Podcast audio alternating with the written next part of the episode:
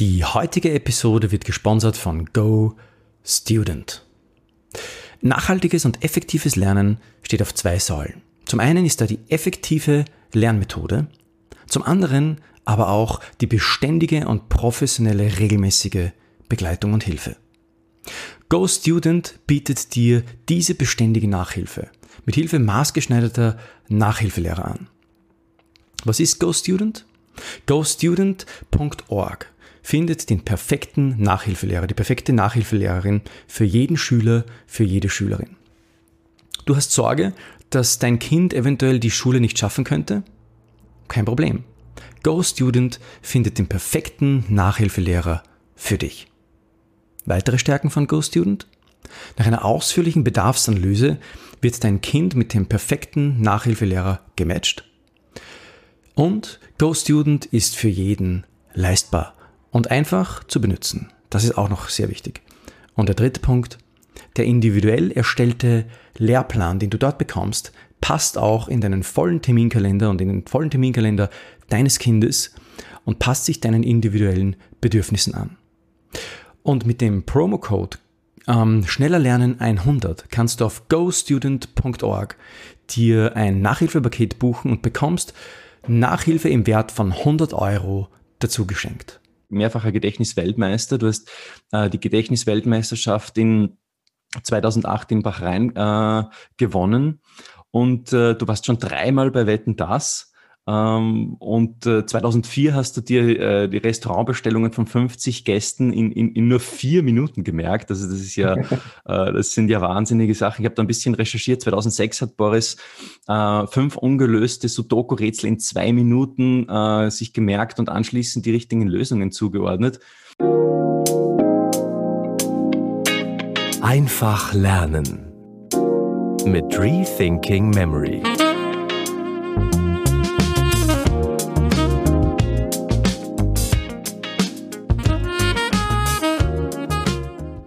Herzlich willkommen zu einer neuen Episode des Rethinking Memory Schneller Lernen Podcasts. Heute im äh, Rethinking Memory äh, Schneller Lernen Memory Café Boris Konrad, ein, ähm, ein mehrfacher Gedächtnisweltmeister und Gedächtnisforscher. Und ich freue mich äh, wirklich, ihn heute hier begrüßen zu dürfen, weil Boris war so ein, so ein, ein, ja, ein Meilenstein in meiner eigenen Geschichte zum Thema schneller Lernen und Speed Learning. Äh, hallo Boris, schön, dass du heute da bist. Hallo Florian, vielen Dank, dass du mich eingeladen hast. Und schön zu hören, dass ich dich da schon ein wenig inspirieren konnte in deinen ersten Schritten zum Thema Gedächtnis und Lernen. Ja, gerne. Also das ist, äh, das ist wirklich eine spannende Sache. Ich habe ja damals, äh, war ich im Studium und äh, habe da mühevoll mir ähm, Bibelverse ins, in, die, in, die, in die Birne gebirnt äh, mit total schlechten äh, Merktechniken und habe dann irgendwie händeringend versucht, da etwas Besseres zu finden und bin dann da über Umwege ähm, auf dein Buch gestoßen. Und das war eigentlich, äh, und da war ja auch so ein, so ein kleiner Video, äh, Videoteil hinten dabei auf CD damals noch.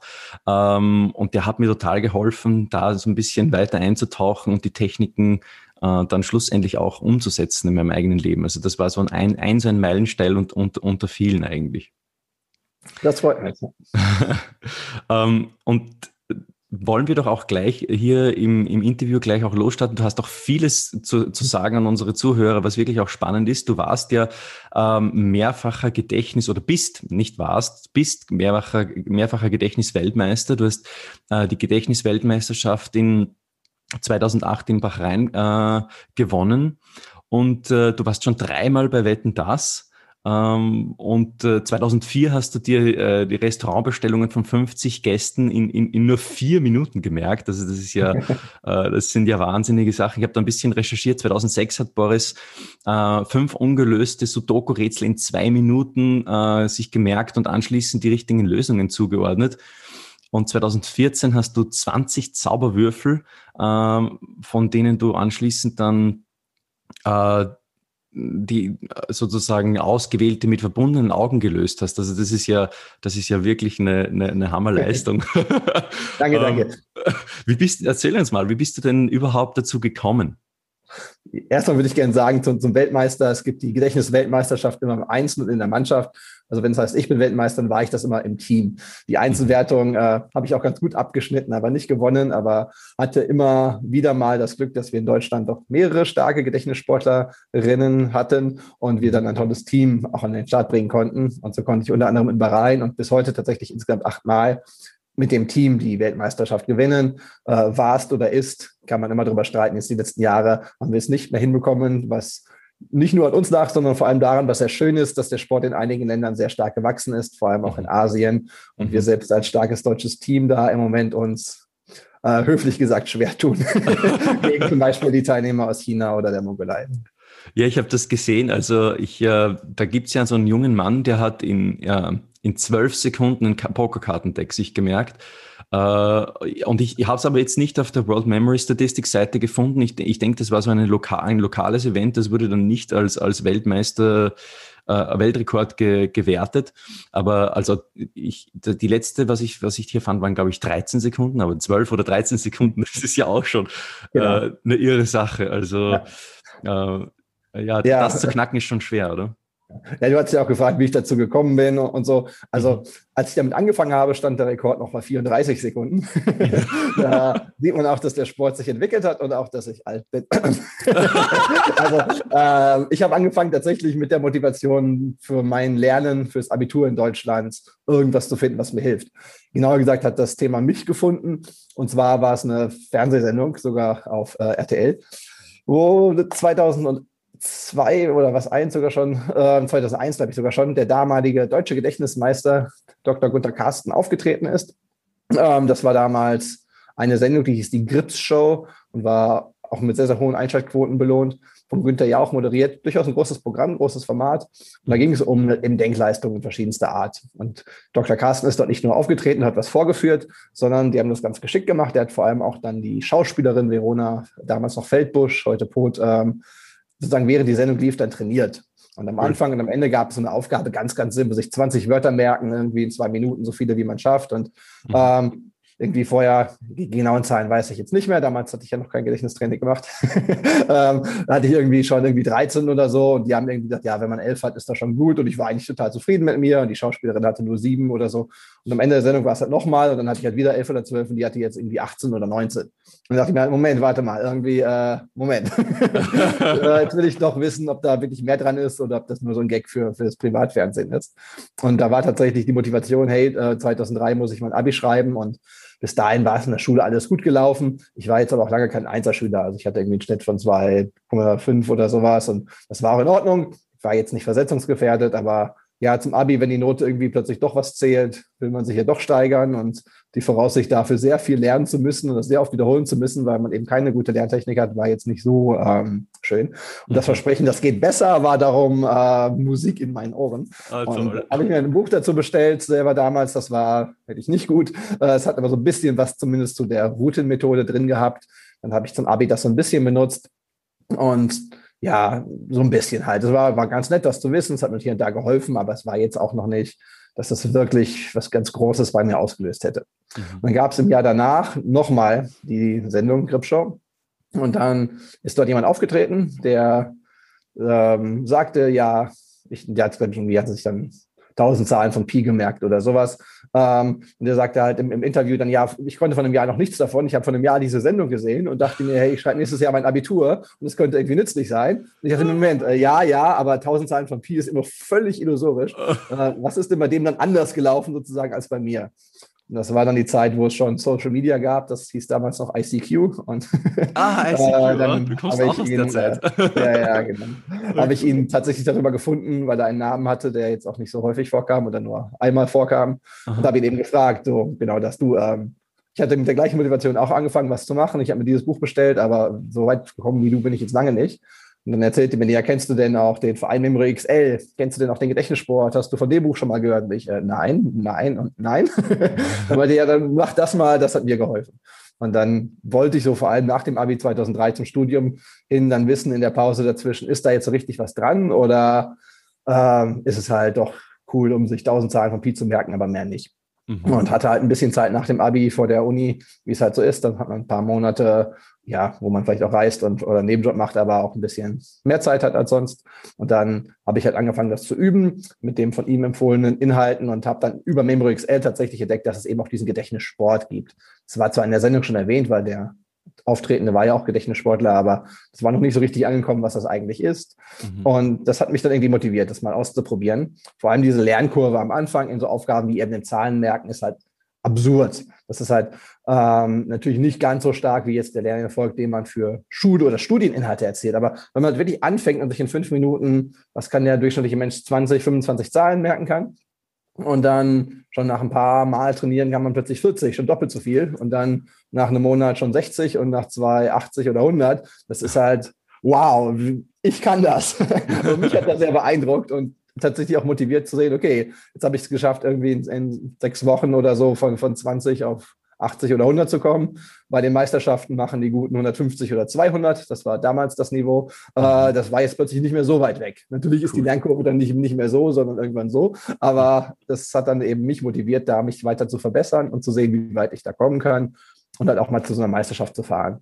Und das hat mich dann eigentlich erst so richtig gepackt, weil da plötzlich andere waren, die das Gleiche machen wie ich und das gleiche Interesse haben und die ich nur aus dem Fernsehen kannte, die dann aber für jede Frage offen waren und den ich tatsächlich schon bei meiner ersten Meisterschaft, das war wahrscheinlich für meine Motivation ganz gut, dass ich so lange dabei geblieben bin. Mhm. Äh, eine der zehn Disziplinen, für die, die gar nicht vom Gedächtnissport wissen, wir haben zehn verschiedene Disziplinen, also wir machen nicht nur Zahlen, wir machen auch etwas realitätsnähere Aufgaben wie Namen merken, Wörter merken oder Geschichtsdaten merken. Und der Disziplinen konnte ich gleich bei der ersten Meisterschaft, bei der ersten deutschen Meisterschaft dann gewinnen und konnte die alle ein bisschen überraschen. und mich selber auch, weil da hatte ich sicherlich nicht mit gerechnet. Und das hat dann ähm, nochmal so einen extra Schub gegeben. Ja. Das ist ja toll. Also es ist wirklich, äh, wirklich eine begeisternde Sache. Ähm, wie hast du das dann auch, hast du das, hast du dann auch Lerntechniken nicht nur jetzt meisterschaftlich quasi angewendet, sondern dann auch weiter, auch noch im Studium für dich? Ja, auf jeden Fall. Das war ja meine Hauptmotivation. Und obwohl ich was studiert habe, wo viele sagen, dass Auswendiglernen im Vergleich zu anderen Fachrichtungen gar nicht so wichtig ist, nämlich Physik und Informatik. Ich habe dann äh, an der Uni tatsächlich beide Studiengänge parallel gemacht, eigentlich in der Zeit von einem, dann mit einem kombinierten Diplom abgeschlossen und das mit äh, 1,1 mit Auszeichnung. Also vom äh, Schüler mit Schnitt zweieinhalb und weit weg, weg vom Besten im Schuljahr, so mhm. eigentlich Besten oder einer der Besten von 600 im Informatikstudium. Ähm, Hat es dann auch nur zwei, drei Jahre gedauert, weil ich dann plötzlich wusste, wie man lernt. Und das, obwohl ich jetzt nicht sehr viel Zeit investiert habe. Ich würde behaupten, mit Sicherheit unterdurchschnittlich sogar, also deutlich weniger als die anderen, weil ich ja auch um die Welt fliegen musste, um Gedächtnismeisterschaften zu machen und mich auf das vorzubereiten. Das musste ich ja auch. Ein Luxusproblem. Genau. ich konnte leider nicht lernen, ja, weil ich für die Gerichte. Hat mir viel geholfen, auch, auch im Weiteren dann noch beim Thema Sprachenlernen. Mhm. Ich war in der Schule wirklich äh, am schlechtesten in den Fremdsprachen, ähm, im mhm. Englischen, im Lateinischen. Heute spreche ich Englisch fließend, auch Niederländisch, äh, auf Smalltalk-Niveau Spanisch und Chinesisch. Und heute sagen mir Leute, ja, wenn ich nur dein Talent für Sprachen hätte, sage ich, ruf bitte mal meinen Englischlehrer an. Also äh, ein Talent für Sprachen hat der in 13 Schuljahren bei mir nicht gefunden. Also da kann es wirklich nicht dran liegen. Ja. Äh, das ist ja wirklich sehr motivierend, echt toll. Wir haben ja hier im, im äh, der Podcast heißt der schneller lernen, ja, und ich habe irgendwie so für mich als als als Aufhänger und und und eigentlich wichtigste Motivation für den Podcast. Ich habe mir die die ähm, Gedächtnismeisterschaften irgendwie angesehen oder einfach die, die Community, ja, die, die sich so um das Thema Gedächtnis und Gedächtnissport dreht. Und dann auf der anderen Seite irgendwie auch so im deutschsprachigen Raum ein, ein irrsinniges Loch an, an Materialien gefunden, die einem zeigen, okay, da gibt's jetzt nicht nur eine, eine, eine Randgruppierung von, von Lernnerds, ja, die sich da die Pi äh, bis ins Ähnliche merken wollen und so, ähm, sondern diese Technik kann man auch fürs Lernen nutzen. Und da habe ich gemerkt, dass das da, da gibt es eigentlich noch wenig, beziehungsweise ist da so auch so ein bisschen eine Kluft zwischen den zwischen den Gedächtnissportlern und auf der anderen Seite, anderen Seite so, ähm, ich meine, es gibt ja schon ähm, Kurse oder auch, auch, auch Trainingsmaterial oder Trainer, die, die das auch für, fürs Lernen anbieten. Aber das ist halt auch, ich sage mir mal, sehr kommerzialisiert, ja, also so ein richtiges äh, Riesenprodukt mit einer Marketingmasche dann dran gebunden. Und das ist irgendwie gefällt mir das selber jetzt auch nicht so. Natürlich, natürlich, du baust dann auch an einem, einem Videokurs und möchtest den natürlich auch anbieten und auch verkaufen, ist ja klar. Aber, aber ähm, mein, mein, mein großes, meine, meine größte Motivation eigentlich für den Podcast ist wirklich zu zeigen hier, äh, wie die Lerntechniken oder wie die, die Techniken der Gedächtnisweltmeister dann auch fürs Lernen gut genutzt werden können.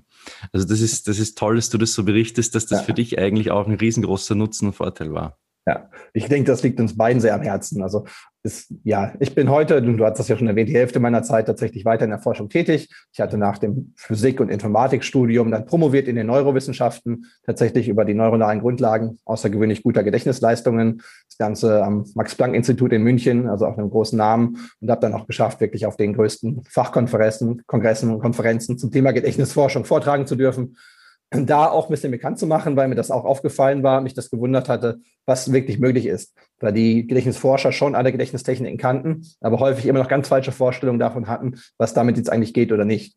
Viele, denen bewusst war, wie viele Zahlen wir uns merken können, aber nicht, dass das dann kein Kurzzeitgedächtnis ist, zum Beispiel.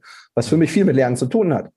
Und wenn ich mir bei so einer Meisterschaft in fünf Minuten äh, 200 Zahlen oder heute sind es auch schon mal mehr als 300 Zahlen eingeprägt habe, schreibe ich die danach auf und dann ist das eigentlich für das Turnier erledigt. Die weiß ich aber trotzdem zwei, drei Tage später noch, ohne dass ich irgendwas dafür tun muss. Und wenn ich was dafür tue, nämlich mit Lerntechnik sinnvoll wiederholen, kann ich die so lange behalten, wie ich will, mit wenig Aufwand.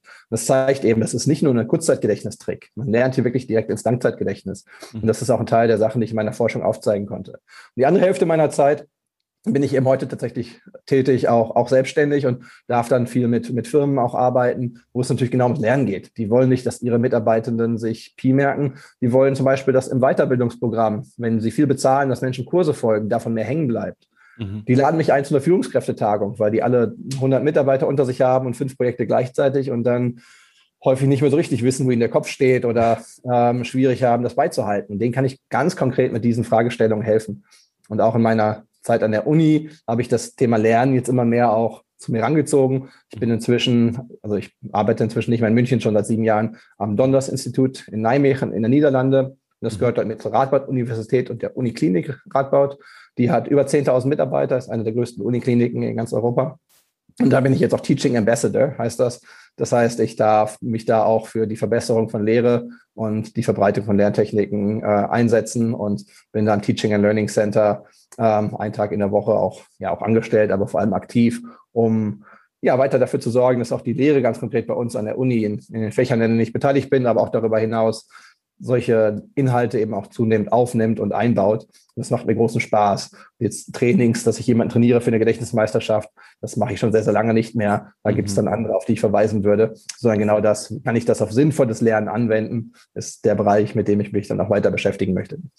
Ja, das ist ja, das ist ja wirklich toll. Also da müssen wir, da müssen wir dann auch über, über das Interview hinaus noch in Kontakt bleiben. Das würde mich total Gerne. freuen, da auch von, dein, von deiner Expertise noch zu profitieren. Ähm, was würdest du denn sagen, Boris, äh, ist so die größte Hürde im, in der Anwendung von Speed Learning Techniken, wenn man es jetzt mal so nennen will, oder Nemotechniken an sich mhm. im, im, ähm, im Lernbereich? Also aus meiner Perspektive gibt es da drei so Hürden. Das ist mal, finde ich zum Beispiel genug Gedächtnispaläste, wenn ich jetzt, äh, also ich habe ja immer hier den Aufhänger äh, Gedächtnispalast, Gedächtnispalast, Gedächtnispalast. das ist halt immer so, so, das Thema für mich, weil ich, weil ich halt einfach, ich, ich, sehe sie halt als die Methode, die über allen Dingen steht. Natürlich, du hast äh, die Geschichtentechnik und all diese Dinge, ja, die, die sich ja dann doch auch in Wahrheit wieder so einer aufgeschwächten ähm, äh, Version von Verortung dann doch auch bedienen, vielleicht eher intuitiv. Ja, du denkst dir eine Geschichte aus und die findet ja immer auch an irgendeinem Ort statt. Ähm, mit dem Gedächtnispalast hast du natürlich die, den Vorteil, du kannst immer auch rein und immer auch wissen, wo dein Stoff ist und kannst es immer genau. auch gleich abrufen. Deswegen auch so die, die, die Spezialisierung hier auf deinen Gedächtnisplast. Und darum ist für viele Hörer dann manchmal auch so die Hürde, dass sie sagen, meine Güte, also ich schaffe das nicht, ja, wie, wie findest, wie finde ich auch nur zehn Gedächtnispaläste oder 30 oder 100, wie soll ich das überhaupt tun, ja? Also das ist mal so eine Hürde. Ähm, was würdest du sagen aus deiner langjährigen Erfahrung ist, sind so ein paar weitere Hürden, die manche so haben, dass sie Gedächtnistechniken dann wirklich äh, konsequent im Studium auch anwenden? Zu dem, was du gerade gesagt hast, dem würde ich zustimmen. Ich würde tatsächlich sagen, wer 10 hat, für den ist 30 oder 100 keine Hürde mehr. Äh, die Hürde ist halt von 1 nach 3 oder von 3 nach 10 zu kommen. Das heißt, zu sehen, okay, man kann das nicht nur einmal mit dem Beispiel, was man vielleicht in einem Kurs sich angesehen hat, in einem Video gehört hat, das nachmachen, sondern man kann das selber für sich machen. Also von dem Punkt einmal mitmachen mit jemandem, der mir das beibringt, zu sich selber mehr oder weniger ohne Hilfe, basierend auf den Kenntnissen, die man dann aufgebaut hat, sich selber einen weiteren Gedächtnispalast zu bauen. Das scheint mir eine relativ große Hürde zu sein. Und das ist eigentlich nicht die Hürde des wirklich Könnens, weil das kann eigentlich jede und jeder. Das ist eher eine Hürde von sich das zutrauen oder es ist einfach zu machen. Mhm. Und das knüpft eigentlich an mit dem zweiten Punkt. Viele hören dann davon und denken, ja, ein bisschen Zeit muss ich dafür dann schon investieren und wollen es dann machen, wenn sie jetzt sich vielleicht gerade als Studierende auf eine große Prüfung vorbereiten. Wenn sie jetzt von der Firma auf eine Weiterbildungsmaßnahme geschickt werden, dann ist es eigentlich ein bisschen zu spät, weil das ist eigentlich etwas, was schon im Langzeitgedächtnis drin sein soll. Das ist genau der Aspekt, die Technik, gerade der Gedächtnispalast funktioniert so extrem gut, weil ich sofort etwas lerne und es sofort mit Langzeitgedächtnis verbinde, mit Prior Knowledge ja, Verbindung herstelle. Das geht aber nur, wenn schon im Langzeitgedächtnis drin ist. Also wenn ich mhm. jetzt einen Gedächtnispalast anlege und ihn sofort dann verwenden will, um jetzt mit meinem Fachbuch Kapitel 5 bis 7 zu lernen, ja, dann werde ich feststellen, es ist irgendwie schwierig, es bremst mich vielleicht. Ich muss viel zu viel drüber nachdenken, wie jetzt eigentlich der Gedächtnispalast nochmal aussah. Und dann lässt man es vielleicht wieder, denkt, naja, vielleicht klappt es bei mir doch nicht so gut. Und das ist total schade, weil der richtige Schritt ist, den Gedächtnispalast anzulegen, vielleicht noch komplett ohne zu wissen, wofür der hinterher gebraucht wird, weil man sich dann auch nicht zu sehr davon eingrenzen lässt, wie der jetzt aussieht. Also ich sage wirklich immer fünf mal zehn Punkte. Also ein Gedächtnispalast bei mir hat immer 50 Punkte. Nicht ist keine, kein Naturgesetz, dass das am besten funktioniert, aber gerade für den Einstieg finde ich das super sinnvoll. Und dann mhm. erschrecken die meisten schon 50 Punkte, puh, ob ich mir die überhaupt merken kann. Kann jeder merken, ist überhaupt gar kein Problem aufgeteilt auf fünf mal zehn, in der Wohnung zum Beispiel zehn im Schlafzimmer, zehn in der Küche und so weiter, ohne zu wissen, was ich damit hinterher mache. Und den halt will ich tatsächlich ein paar Mal üben. Und dann bin ich tatsächlich manchmal doch bei Übungen, die so aus dem Gedächtnissport kommen, die jetzt nicht nützlich sind, wie sich eine Einkaufsliste zu merken. Ja, die kann man sich auch mitnehmen, aber es übt diese Technik. Und wenn ich dann, und das schaffe ich in meinen äh, Kursen und auch in den Studien, wo wir Gedächtnistraining wirklich eingesetzt haben, dass die Leute das nach wenigen Wochen erreichen, aber eben nicht an einem Wochenende, an einem Wochenende lernen sie die Technik. Und wenn sie dann wenige Wochen, ein paar Minuten am Tag üben, dann ist es kein Problem mehr, sich zum Beispiel eine Liste mit 50 oder auch 100 Worten in wenigen Minuten in der richtigen Reihenfolge einzuprägen.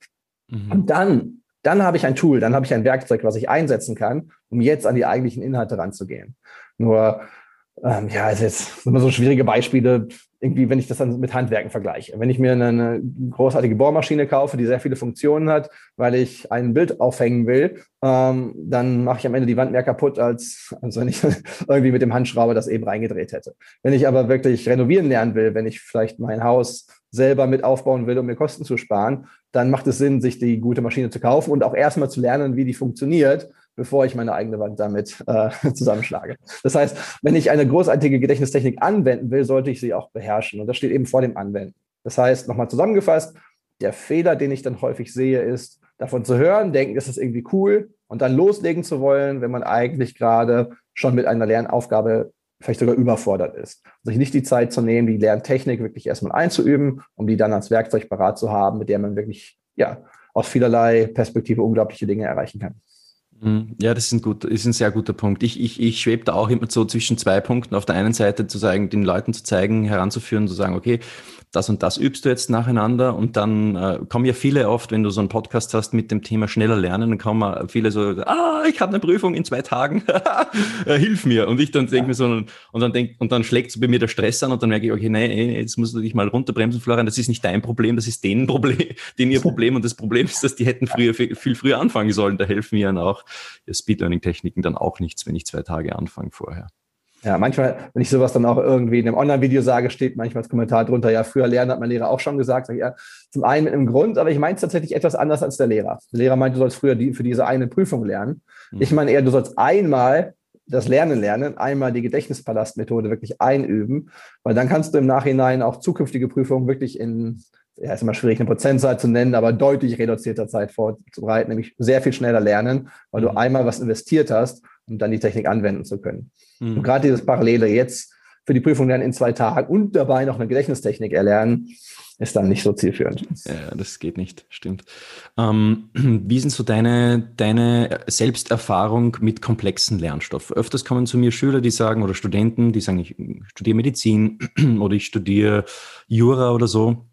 Und die haben ja da teilweise riesen Rechtskompendien, die sie nicht jetzt unbedingt immer Wort für Wort auswendig lernen müssen, aber der, der Umfang ist halt sehr riesig und sehr viel. Ja, da ist schon sehr viel zu lesen und das dann auch noch sich zu merken. Da braucht man dann schon riesengroße äh, Merkstrukturen, die man aufbauen will. Was würdest du jetzt aus deiner Perspektive so einem Schüler mitgeben wollen? Wie, wie würdest du sagen, hey, wie, wie gehst du das am besten an, so dass du nicht vor Überforderung nur den Berg siehst und dann komplett aufgibst schon am Fuß? Sich die ersten Teile rausnehmen, wo das wirklich Merken am meisten im Vordergrund steht. Bei den Medizinstudierenden stehen so Dinge wie Anatomie lernen schon ziemlich früh dann auch wirklich mit dem Lehrplan und dann zu sagen, jetzt ich will nicht alle Fächer gleich mit Gedächtnistechniken angehen, aber da ist etwas, wo ich wirklich eine größere Menge Wissen aufbauen muss, damit anzufangen. Und die größere Menge, die ergibt sich ja auch über das Semester oder sogar Jahre hinweg. Das wird ja nicht erwartet, dass ich die von Anfang an sofort kann, sondern ich würde tatsächlich, so habe ich es zumindest immer gemacht und so mache ich das auch mit meinen Studierenden. Medizinstudierende sind tatsächlich die, die ich in Nijmegen dann auch mit unterrichten darf, dass ich jetzt sage, ja, aber die Gliederung, die wird dir ein bisschen vorgegeben. Da kann man hinterher, wenn man sich damit auskennt, immer noch darüber diskutieren, hat der Dozent, die Dozentin das jetzt gut aufgeteilt oder nicht. Aber die haben ja auch schon eine Idee, was bis wann zu lernen ist. Und dann wirklich mit diesem Rhythmus auch vorgehen, also sich das auch in diese Reihenfolge einzuprägen. Und dann tatsächlich mit so einer Gedächtnistechnik anzufangen. Zu sagen, ich fange jetzt mit dem Gedächtnisballast an, um diesen Inhalt damit zu lernen. Und wenn er dann nicht ausreicht, dann habe ich schon eine ganze Menge gelernt. Dann habe ich schon gesehen, okay, es funktioniert ja, weil auf 50 Routenpunkte kann ich schon mindestens 50 Fachbegriffe, äh, wahrscheinlich noch mehr, mehr einprägen, wenn ich das mit ein bisschen Geschichten kombiniere. Mhm. Dann ist die Motivation auch schon da, zu sagen, okay, ja, dann mache ich mir jetzt einen weiteren Gedächtnispalast, weil es funktioniert ja. Gleich zu sagen, aber dann brauche ich ja hinterher ganz viele Gedächtnispaläste und nicht anfangen. Das ist halt der Fehler. Mhm, weil das Gradular oder Modular, Gradular, Modular, Modular, glaube ich, das Modular zu ergänzen, das funktioniert dann sehr gut.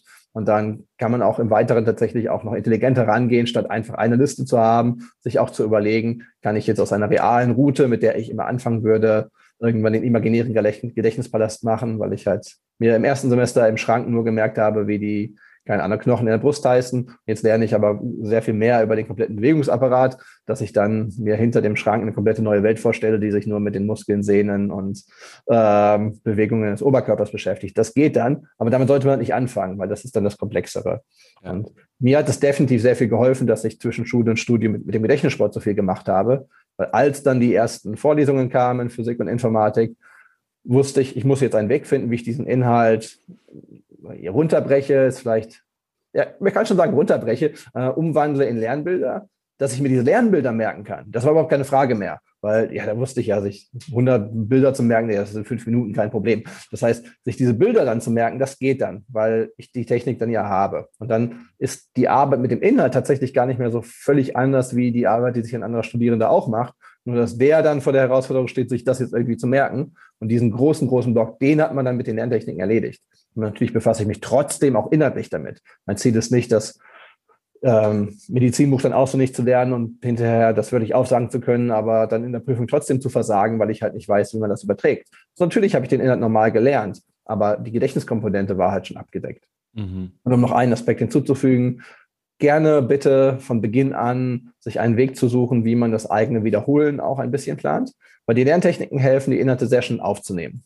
Also wirklich sehr schnell, mit sehr, sehr großem Gewinn. Dass sie auch drin bleiben, ist ähm, gesteigert durch die Lerntechnik, weil man es direkt mit dem Langzeitgedächtnis verbindet, aber noch nicht automatisch dauerhaft der Fall. Das heißt, wenn ich tatsächlich weiß, die Inhalte aus der ersten Vorlesung werden vielleicht erst in einem Jahr abgeprüft, ähm, ja, könnte ich jetzt schon verzweifeln und sagen, dann lerne ich es halt im, im, letzten Monat vor der Prüfung. Das ist natürlich nicht der sinnvollste Weg, der am zeiteffizientesten ist, sondern dann lerne ich es jetzt, verwende dann aber eine Lerntechnik, die ja mich, die mir hilft, es im richtigen Moment zu erinnern. Und das richtige Erinnern heißt erstens immer sich selber daran erinnern, darum sage ich schon so, also nicht, ähm, ich fasse mich nur in anderen Worten. Der beste Weg zu wiederholen, das wollte ich sagen, ist sich zu erinnern. Wiederholen heißt nicht nochmal das Lernbuch von vorne bis hinten durcharbeiten, sondern zum Beispiel in seinem Gedächtnispalast zu gucken, ob die Bilder noch da sind und ich noch weiß, wofür sie stehen. Und das geht natürlich sehr viel schneller, als das Kapitel nochmal durchzuarbeiten.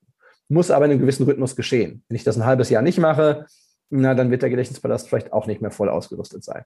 Und da helfen Tools. Und ein nicht sehr schönes, aber sehr gut funktionierendes und vor allem kostenfreies, zumindest für den Computer, ist Anki, äh, A-N-K-I geschrieben. Das kann ich ganz gut empfehlen. Es gibt da auch eine Reihe kommerzieller Mitbewerber, die dann ein bisschen was kosten, auch nicht sehr teuer sind, die das dann sehr viel schöner machen. Da kann man sich äh, online informieren, wenn man Anki-Alternative googelt. Da würde ich jetzt keine empfehlen.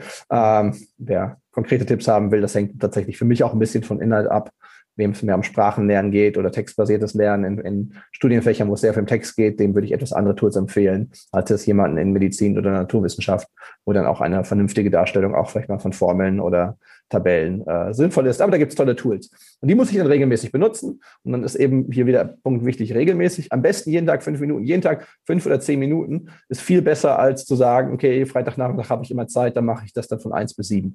Ähm, Spacing äh, und so weiter, da gibt es verschiedene Worte, verschiedene Konzepte, die ganz gut untersucht sind. wenn ich das beides kombiniere, eine effiziente Enkodierstrategie, also eine effiziente Aufnahmetechnik, mit einer effizienten und sinnvollen und durchaus auch technikgestützten Wiederholmethode. Und diese Programme haben dann immer sehr schlaue Algorithmen drin, die genau versuchen auszurechnen, wann ist der beste Moment, mich zu testen. Dann kann ich mit dem geringsten Aufwand am meisten lernen und sicherlich jedes Studium auch mit ähm, sehr viel Erfolg meistern in sehr guter Zeit. Toll, vielen herzlichen Dank für deine wertvollen Tipps. Ich denke, da war sehr viel dabei, auch für unsere Hörer, die jetzt sicher mit ganz großen Ohren gelauscht haben, ähm, um von deiner Expertise. Es ist ja wirklich so. Also ich finde das wirklich toll. Du hast ja nicht nur im Gedächtnissport ähm, große Erfahrung, sondern eben auch in der, in der, in der persönlichen Anwendung und, und dann auch in der Vermittlung äh, an deine Zuhörer, an deine Studierenden und an deine Studenten. Ähm, also das ist schon sehr wertvoll. Vielen herzlichen Dank, äh, dass du uns da so einen Einblick gegeben hast. Gerne, ähm, gerne. Ich möchte äh, diesen Teil des Interviews mal abschließen. Wir kommen dann noch zu einer zweiten Episode, die wird dann auch im Podcast aufgelegt. Ich sage jetzt mal äh, an dieser Stelle vielen herzlichen Dank, lieber Boris, dass du hier warst. Ähm, sag herzlichen Dank und äh, wir hören uns dann eh gleich, also wir hören uns ja sowieso gleich in der nächsten Episode. die Hörer müssen sich dann ein bisschen gedulden, vielleicht noch ein paar Wochen, bis dann die nächste dann auch rauskommt. Vielen herzlichen Dank, Super. dass du da warst und Sehr äh, gerne. wir sehen uns dann gleich. Ciao.